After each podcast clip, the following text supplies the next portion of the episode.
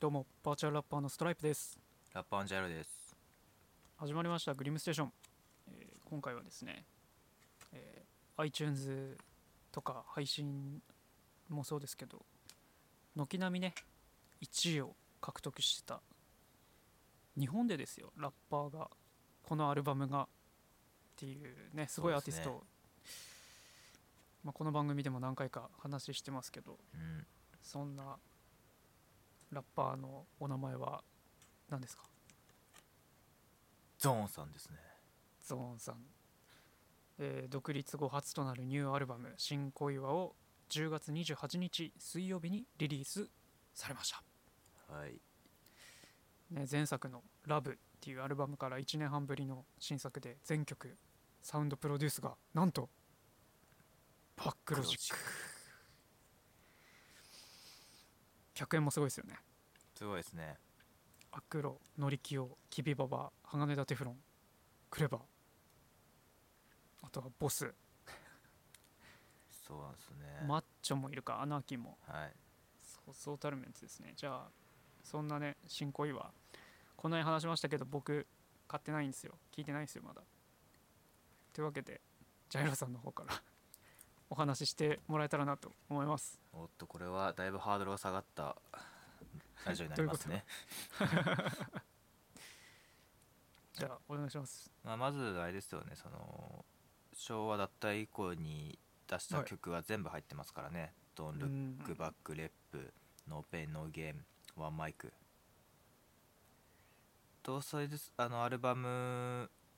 発表と同時にボストのライフストーリーですね。これ、すごく良かうっんたよ。まあだからとりあえずワンマイクとかは一回触れてるし、うんこれ前出した曲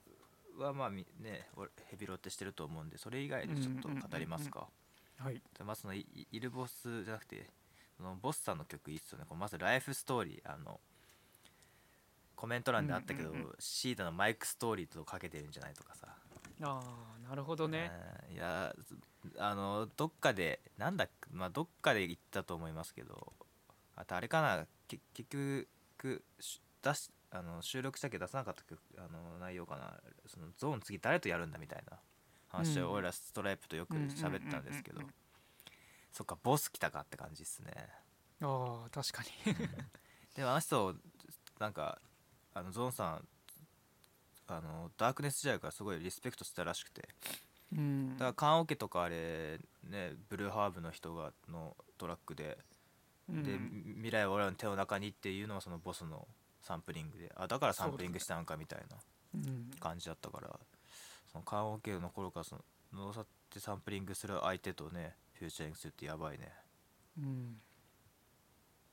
いやすごいっすようん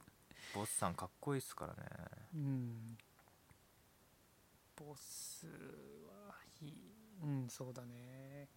ちょいちょいあれだったもんねミックス CD とかにも入ってたしねうん20141516あたりかもう何かに入ってたかな俺そこで初めて知ったかなボスさんをなうん、うんそうそうボスさダークんナスあはいはいあボスさんちょっと話してますけどあと昔ねビーフ曲を出してたライムスターとね、今じゃもうああそういえばそんなことがあったねちぎりを交わしたというかもう仲良くなっているみたいででこの間その、うんストーリーで見たんですけどうん、 D さんとねツーショットの写真があってボスさんのへえで確かボスさんがなんかブログかなんかで今一つなまた何かやってるみたいなことを言っててこれ、うんワンチャンこれライムスターと絡むんじゃねえかっていうちょっと楽しみもありますけどねああじゃあもう年末にかけては年末まあ来年年始めはやっぱボスさんが今度来るって感じですかね今ライムスター結もあのー岡村さんから次からのスタチャああラグマフィスタジャランラうんうんうんうんと来てますからねあその前にあれか、えっ、とマイティクラウンともやってるけど、うんああそうだね、うん、だからもしかしてこれワンチャンボスさんこっちでも来るのかなっていう楽しみもありますね、最近大御所がすごいなんか動きがフットワーク軽くて若手とやったり大御所同士で、うんまあ、当時考えられなかったような組み合わせでやったりとかがすごいありますもんね本当ですねなんか、すごい時代ですよ、まあ、本当リリックの内容とかに触れちゃうとキリがなくなっちゃうんでね曲紹介というかそうですねまあ一つ言う、まあ、この曲ね「ライフスタイルめちゃくちゃいい良くてここお前触れんのかって怒られそうですけど俺の意見より嫁の機嫌は一番最初に笑っちゃいましたねうん 笑ったっていうのがはっこのあのクレバととのあのゾーンとの話で言ってたその抜けを作るというか面白いところを作るっていうのがよよぎってこうちょっといいねと思っちゃいましたねうんさすがって感じやっぱりこれはゾーンさんにしか出せないんだからね、まあ説得力も違うし、そうですね、うん、いい曲でしたこれはまあ、あと他はどうしましょうかねああと今ちょっと関係ないんですけどく首ババなんかキビババなんか問題でどっちだと思います俺首ババだった気がするんですけどあー名前うん首じゃなかったっキけビなキビだっけババじゃないかなうんと思うんだよなちょなんっとかですね猿ラップゲームでうんのリミックスする時、一番最初キビバーバって言ってたような気がするんだよなでもククなのかなちょっとわかんないんですよねまあ、栗川さんもねこれこれんーとやる前にあのああ一回やってましーやたっねてますからねあっちの曲も良かったっすよねうん、今回なんだっけ Keep Be Shining だっけそう今回はあのーババがあのーサビだけ担当してあとラップうんうんうんうんがゾーンっていう感じで前回逆だった前回はサビもババラップもババだからそのバあーババのラップパートは今回入ってないうん前回のスコラボの時ゾーンさんなんか珍しくオートチューンかかってたじゃないですかあそれすごい印象的だなと思ってなんか攻めの姿勢だなっていう感じがして聞いてたんですけど首ババさんもねすごい評価されてますよねうんさっきアクロじゃなくて猿って言ってました猿もそうですしあとのりきょうさんもノリねキ、ョ、うん、リミックスでインタビューとかでも言ってたね、うん参加させてもらいましたとかってだフかァらイトソングねうんでバックロジックからもうん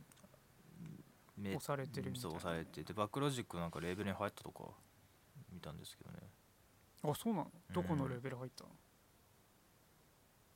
あのバックロジックのあのワンオーイヤーだっあけワンヤオワンワンあーオーイヤーだっけていうワイヤーウォーミュージックねはいっていうのもあったっぽいんですけどどうなんですかね OYWN ええ It's a Music レミックスのあのサルもアクロもいたところね、もうすごかったもんなあの頃でもまた作るんだねなんだっけななんかツイッターで見たんですけど大阪の DJ かなの人がなんかツイッターの DM 過去のやつ見ててでなんかあの高校生かあ中学生かななんか男の子から無名の子からスタジオで撮らせてくださいって言われたっていうのがあって、うんでその子来て2曲ぐらい撮って帰ってったっていうのがその子今見たらキビボキビボバくんだったみたいなああそ書いれてて俺も回ってきたかもあ見た見見たたあーやっぱりすごいよねなんかちゃんとしたとこでやっぱ撮ってややりたいって形ちゃんとしたとこで始めたかったっていうのあんのかなうんなんかそういうねすごいよねなんか動き方がやっぱちゃんとしてたんだなっていうかまあこっからこれから代表するラッパーいないそうっすよねうんキビバオさんもキビバオさんももう最近の若手のラッパーの人ってもうなんかどっかに所属するとかじゃなくてガンガン曲上げていくじゃないですかそうっすねなまあんか個人で、ね、 YouTube とかサンクラとか、うんやりでやすそいこから時代だからそうそうそうそう有名になっていくイメージあるけどなんかきちんとこう昔のやり方って言ったらちょっと語弊があるかもしれないですけどなんか手順を踏んで上がっていく感じがなんかやっぱ気に入られるのかな、うん、ううんんまあそあとそれでやっていけるぐらいの実力があある人だったんだろうね、うんババさんはクビババさんはうんまあ注目の若手って感じですようね、んよかったですねうん、次は何すか次どうしようかな俺結構気になってんだけどローリンどうなのローリンね俺も今それ言おうかなと、まあローリンああねこれまでまあ散々他いろんなところで関わってきたアクロとねのりきょうさんフューチャリングで、うんうん、まあ、く来るかなと思ってましたけど楽しいよかったでうすね、んまあ2人ともまあバックロジックともやってますしうんこれまあ100は千万リミックスとか3人揃ってたよねうんプラス半にはねうんこれはあまあだれからかなはいはいはいあのまず第一印象としてはトラックが良かったなトラックが良かった、へうんイントロのトラックが最高だったえどんな感じなのそのガリゴあのゴリゴリのラップなのいやそういう感じじゃないかななんだろうかなまあちょっと聴けるっていうかう歌物的なサーフィンン的な感じかなアクロで言うああジェイドさんってやったやつそだうああいう感じのの本当にの乗りやすい曲うーん音がいい気になりますねうんちょっと俺は好きでしたよ音うーんうんまあこれはそのサビにアクロ歌ってあとそれ3人それぞれバース蹴ってましたねへえまあ歌えるからな黒さん、うんあの人もすごいよねバイ英語な何個喋れんだメキシコ育ちだっけそうメキシコ育ち、まあ、いうんトリリンガルぐらいいけんのかなうん英語まあちょっと何カ国語喋れるか分かんないですけど結構あの人も言葉言い回しでなんか変えるよね言語を本当にねうんでも最初聞いた時はがっつりバイリンガルラッパーだなって思ったけどそうじゃないみたいなことをうん言ってるし、あとはのりきおさんはもう言わずもがやばいよねあのスキルが野球さんも12月にね出すからそれもまたあー聞いたら話何した枚い目でっすすねかもうガンガン出す何枚だよっねけかなもう2桁いったんじゃない10だってうん2桁いっツアー回ってる間に新しいアルバム出してうまんしたそうよそうバカと 10, ハサミとうん、10枚は超えてるんじゃなかったっけ、もう10枚ぐらいいってんじゃないなん半半若さん何枚ですか般若10般若さんも確かそのにに同じぐらいうん TS さんも123枚じゃなかった多いねだから「花金ナイトフィーバーで」あのー夫役を演じたラッパーの人たちは全員10枚以上アルバム出してるっていう話をなんか聞いたなああそういう人たちが揃ってんだそうそうそうそうだから実はあれふざけた曲だけどあのーちゃんと実力とキャリアのある人で固めたみたいなまあまあむね、ん名前はすごいからねそれはもちろん AK さんだってすごいでしょだって、うんそれはねとスターっていうか、ね、君臨し続けてるもんねあの上に 椅子に座ってますからねまあちょっとそれましたけどそんな3人の曲かそうだねうーんとまあ本当にいいこれはトラックもいい内容もいいんで、ね、内容今触れようかなと思ったらちょっと長くなりそうなんで、うんうん やめときましょうかなちょっと今触れたい箇所があったけどな長くなるなうんまあおま任あせしままあすじゃあ言いますかのりまはあいのりきおさんのバースで俺がとんちを聞かせれば聞かせ韻を踏めばさすさすが束になる欲しいもんが買える今は物欲すらあまりない俺はラップが好きで好きでたまらないこれはお金やフェイクフェイムだけ見てるやつに分かるまい俺がステージ上に上がる前その気持ちが分かるかい曲に乗ってこの時代の暗くそれは分かち合いたいだから聴いてるやつが笑顔になればそれで上出来それのせいかどうか知らねえけどさ俺たちは超景気いいえってう、いう歌詞があるんですけどこうなりたいですよね うん、てか踏みまくってなかったそうですねちょっと今ふ「る、あわ、のーかるまい」とか、はいあのあと「わかるかい」っていうかまあなんかその辺かな、たまらなあーいいいわからないうん、わかるかい分かち合いたいって踏んでますね分かち合いかうんタイも入れてか、うん、タイはなくてもああでもまあすごいねずっと踏んできてて上出来景気いいってことそうそうあ超景気いいかそう超景と気へえその後まあ「用ねし」「貢献し」ってまあ続きますけど、まあ、その後まだ、まあ、もっと続くんであれなんですけどノリキオさん硬いですからねその影響さんも全然硬いんですよねてかもう片面揃ってんじゃんそう片面揃ってるねみんなしてうんその辺陰のエキスパートって感じするねうん当たり前ようにものりきおさんも長く踏んでますからねうん結構気づきにくい韻踏んでくるよね、うんなんか日常のこう会話語みたいなの入れてくんじゃんそうそう会話してる言葉となんか固有名詞で踏んだりとかなんか面白い踏み方するよねそうそれは思ったね、うん、普通に喋ってるような言葉遣いなんだけそうそどうそうそうそうちゃんと字に変えると踏んでる踏っんてでいうるとか、うんうん野球さんそのだから野球さんもその印調べたら面白い人だと思いますよねうんそういう意味で確かまあまた違うあれだよね、うん、それぞれライブねマスターさ3人とも そうだね、うん良かったですね、まあ俺まあだから最初に言いましたけど俺ちょっと結構トラックが良かったんでき聞いてほしいですあーねなるほどね、はい、あとあの鋼田テフロン名義でああロジックさん参加してたやつそうですねはこれもそれも気になるなとゾーン初のあのバックロジックさんが歌ってましたねうんこれはそうですねあとあれかバックロジックさんはトラックメーカーとかプロデュースの名前ですけど歌うんですよねうん鋼田テフロンという名前名義で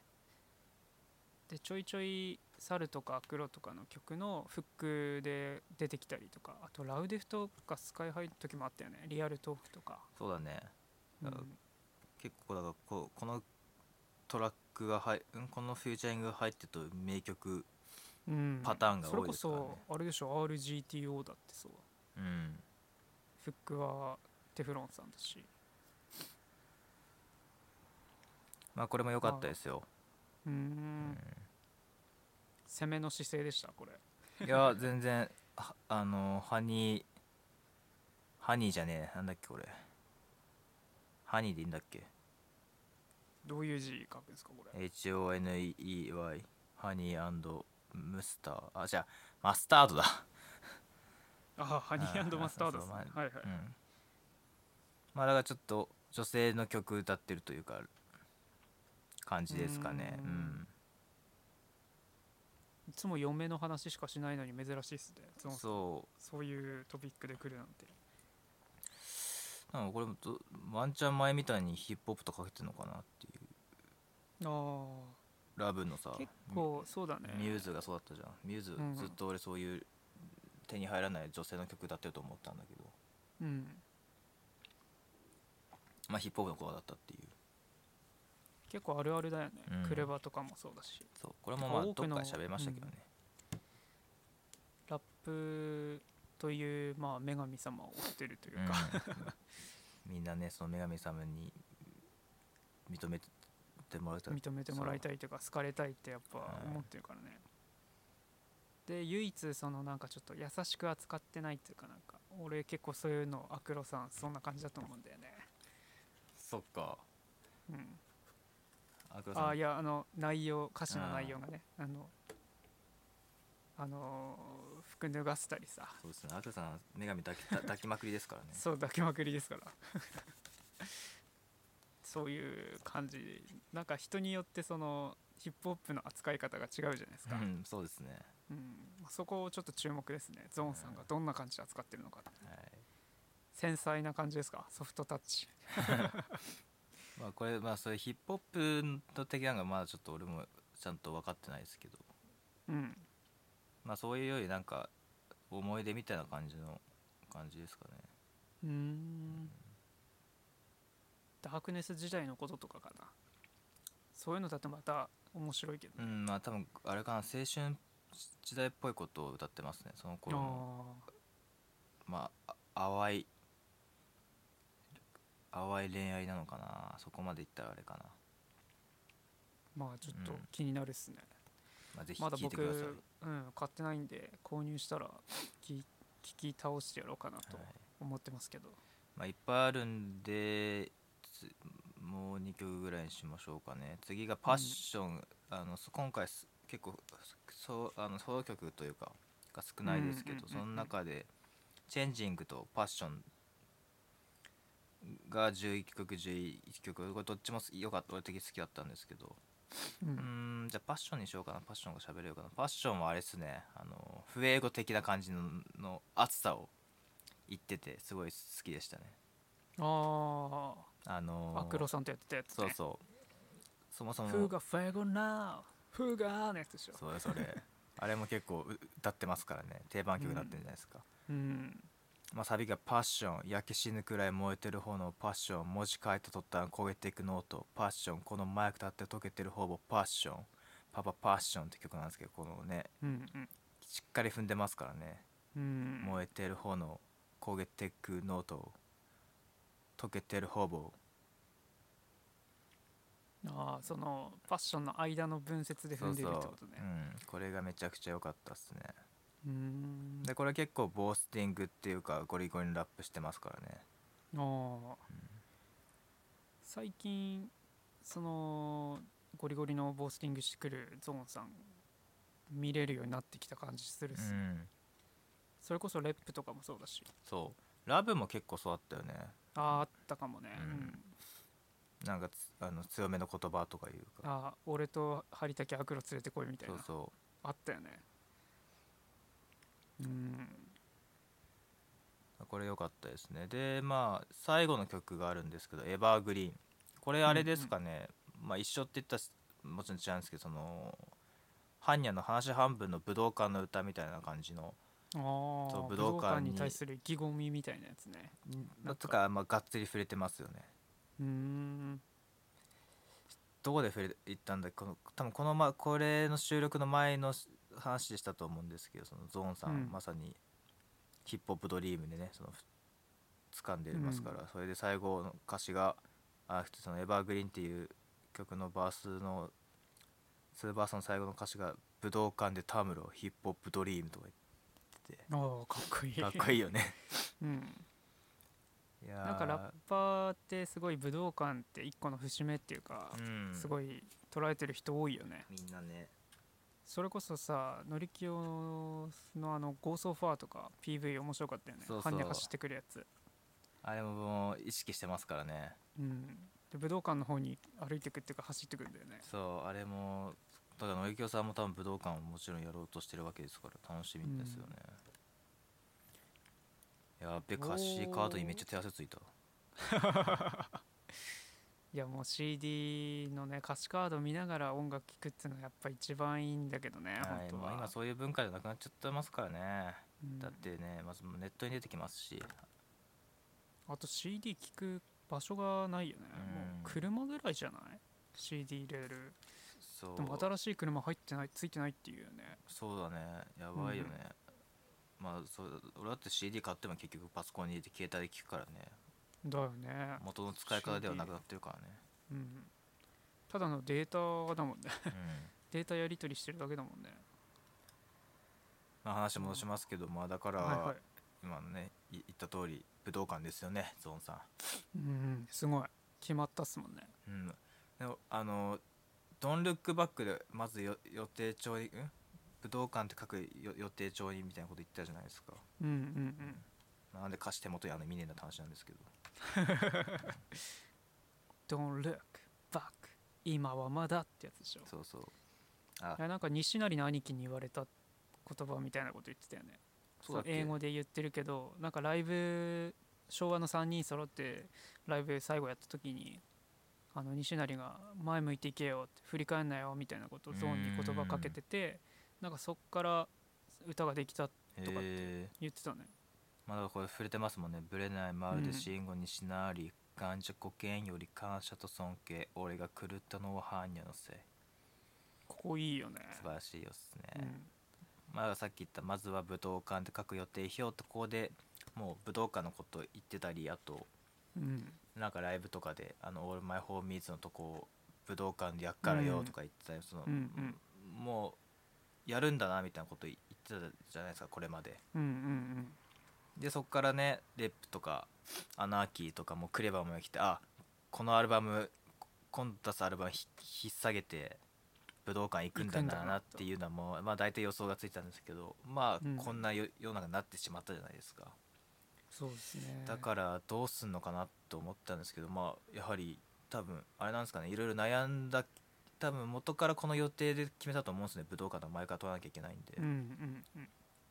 の中ででやはりそのまま予定、まあ、多少ずれはあったと思いますけど予定通り武道館でやるんだなっていう印象ですね、ううんうん、1月ですからねまあ、結構アナーキークレバさんあたりなんかはもう武道館経験ラッパーじゃないですか、うん結構いなんか客演で行ったりとか、まあ、個人で行ったりとかもしてるアーティストじゃないですか、まあ、だからそういう先輩方にを招きつつみたいなまあ感だじはしたけどね、うん、だから誰来るとかの楽しみだよねやっぱせめ、うんこの新小岩の人たち全員来たら激アツだけどねだねでもさこれあんまりあれだけどマッチョさんとクレバさん揃わないんじゃないかなってはちょっと思うなあそこ触れちゃううんまあ過去になんか本人たちが明言したわけじゃないけどなんかビーフっぽい感じだったじゃないですか,、ありましたねうんだか、らそこが揃うのかなっていう楽しみもちょっとありますから ねでもアクロさんのなんかのライブの時にそういうギクシャク系のアーティスト揃ったりもしてたしねまあねあの KW さんとクレバさ んまあそこら辺は大御所同士の話なんでしょうけどなんかヒップホップってそういう小競り合いちょいちょいあるからねそうだねまあでうも、んうん、なんだろう絡まないからここその美学というかそういうの好きだけどねうんあとあれじゃないですかクリーピーナッツの2人も武道館やるしそうですね今週来週ですか今週かな11月のうん何日だっけ10日だ2日ツーデイだよね確か、 10 11だっけか11と12かなうんまあだから結構ヒップホップ畑のアーティストが武道館ガンガン行ってくれて個人的にはすごいそうですね増えてきましたね、なんかうん結構シーン的な盛りあシーンだけの盛り上がりじゃなくなってきてんだなっていうのはすごい感じるそういえばそういえば増えてきましたねその、うん最初だバッドホップしかとりそうあの FG のねキッククルキックリップうんでくればジジブさんとかねそこからスカイハイさんも続いて今はハンニャさんハンニャさんみあたといな AK さんもそうですしうんで、まあ、今言った通りバッドホークもそうだねあれライムスターって言ってないんだっけあれそうだわわわ言俺ってるよねうん確かだだ大尊敬するライムスターを抜く という DVD も持っているのにそうなんなんちゅうことだもうもう滝に打たれてこあまあまあ話戻しますけどそうですね本そ当うそう武道館増えてきて嬉しいというか、うんなんうんうかんすごいなって思いますね、い、うん、僕たちが中学校高校の頃ってもうなんかヒップホップの低迷期っていうかあんまり盛り上がってなかったよねまあ、その低迷期をまさにそのねあの味わってたそのげ現場で味わってたひ人たちがちょうどうん出てきたぐらいの時代でしたから、そのケンさんとかとね、うんあのそういう話したと思うけどケンさん澤部とかは、うんうんうん澤部さんとかそういうまさに低迷期だったっていうそういう人たちがリアルタイムで頑張った時にまあ結構俺はガンガン聞いてましたからねねえダメレコとかそうだねあんまりそのがっつりチェックはできなかったけど、それこそプロップスもあれ武道館でやったんじゃなかったクレバのプロップスは違うあれは違うっけあれ横ありゼップかあじゃあそうか横ありだよ、横浜アリーナだうっんけ、あれで一堂に会した若手ラッパーとクレさんが並んだところがすげえな今の若手の時代ここまで来たんだって思ってたけど今はるかにその想像を超えてるもんねうん、すごいよねもうほら羨ましかったあっちの畑とかってクレさんも歌ってたじゃん、あのなんだっけ現実はそれ以上こんなのってそうそうないはずとか言ってたし、そうん、来てるねう、うん、あとあれかそのそひあの有名な女優とかもあトップ聞いてますよとかさ、そういうのもああ、ね著名人がねそう耳を傾けて傾け始めてる感じはするね、で多分確かに昔から絶対聞いてた人バリバリいたと思うけどそういうのもうんまあ言ってももう分かってくれるというか、ああそうだね、まあ変な話多分メディアでカットされなくなったのかなと思いますけどね、ああそういう意味ではジブさん功績あんのかな、あそうのですフねリースタイルダンジョンとかうん結構番組のね司会兼プロデュースというか有吉とね、あのー桜井の番組やってバッドホップなんか出てませんでしたっけ、ああ出てたねそれとかもやっぱすごいですからねうんでクリーピーナッツさんもねテレビそうテレビとかバリバリ出てますしまずちょっとタトゥー入れ墨入ってる人テレビに出れるんだってなっってきてる感あうるもんんね、そうだねうん日本はどうしてもそこに悪い印象があるからうね、ん、あくまでファッションと思ってるけどねまあだのそゾうンさんだはね武道館1月の24でしたっけええ年始早々って感じのスケジュールじゃなかったですはい楽しみですねうん年始めにライブするのはやっぱあれなんですかね般若もそうだったじゃないですか般若さんもそうですね多分あ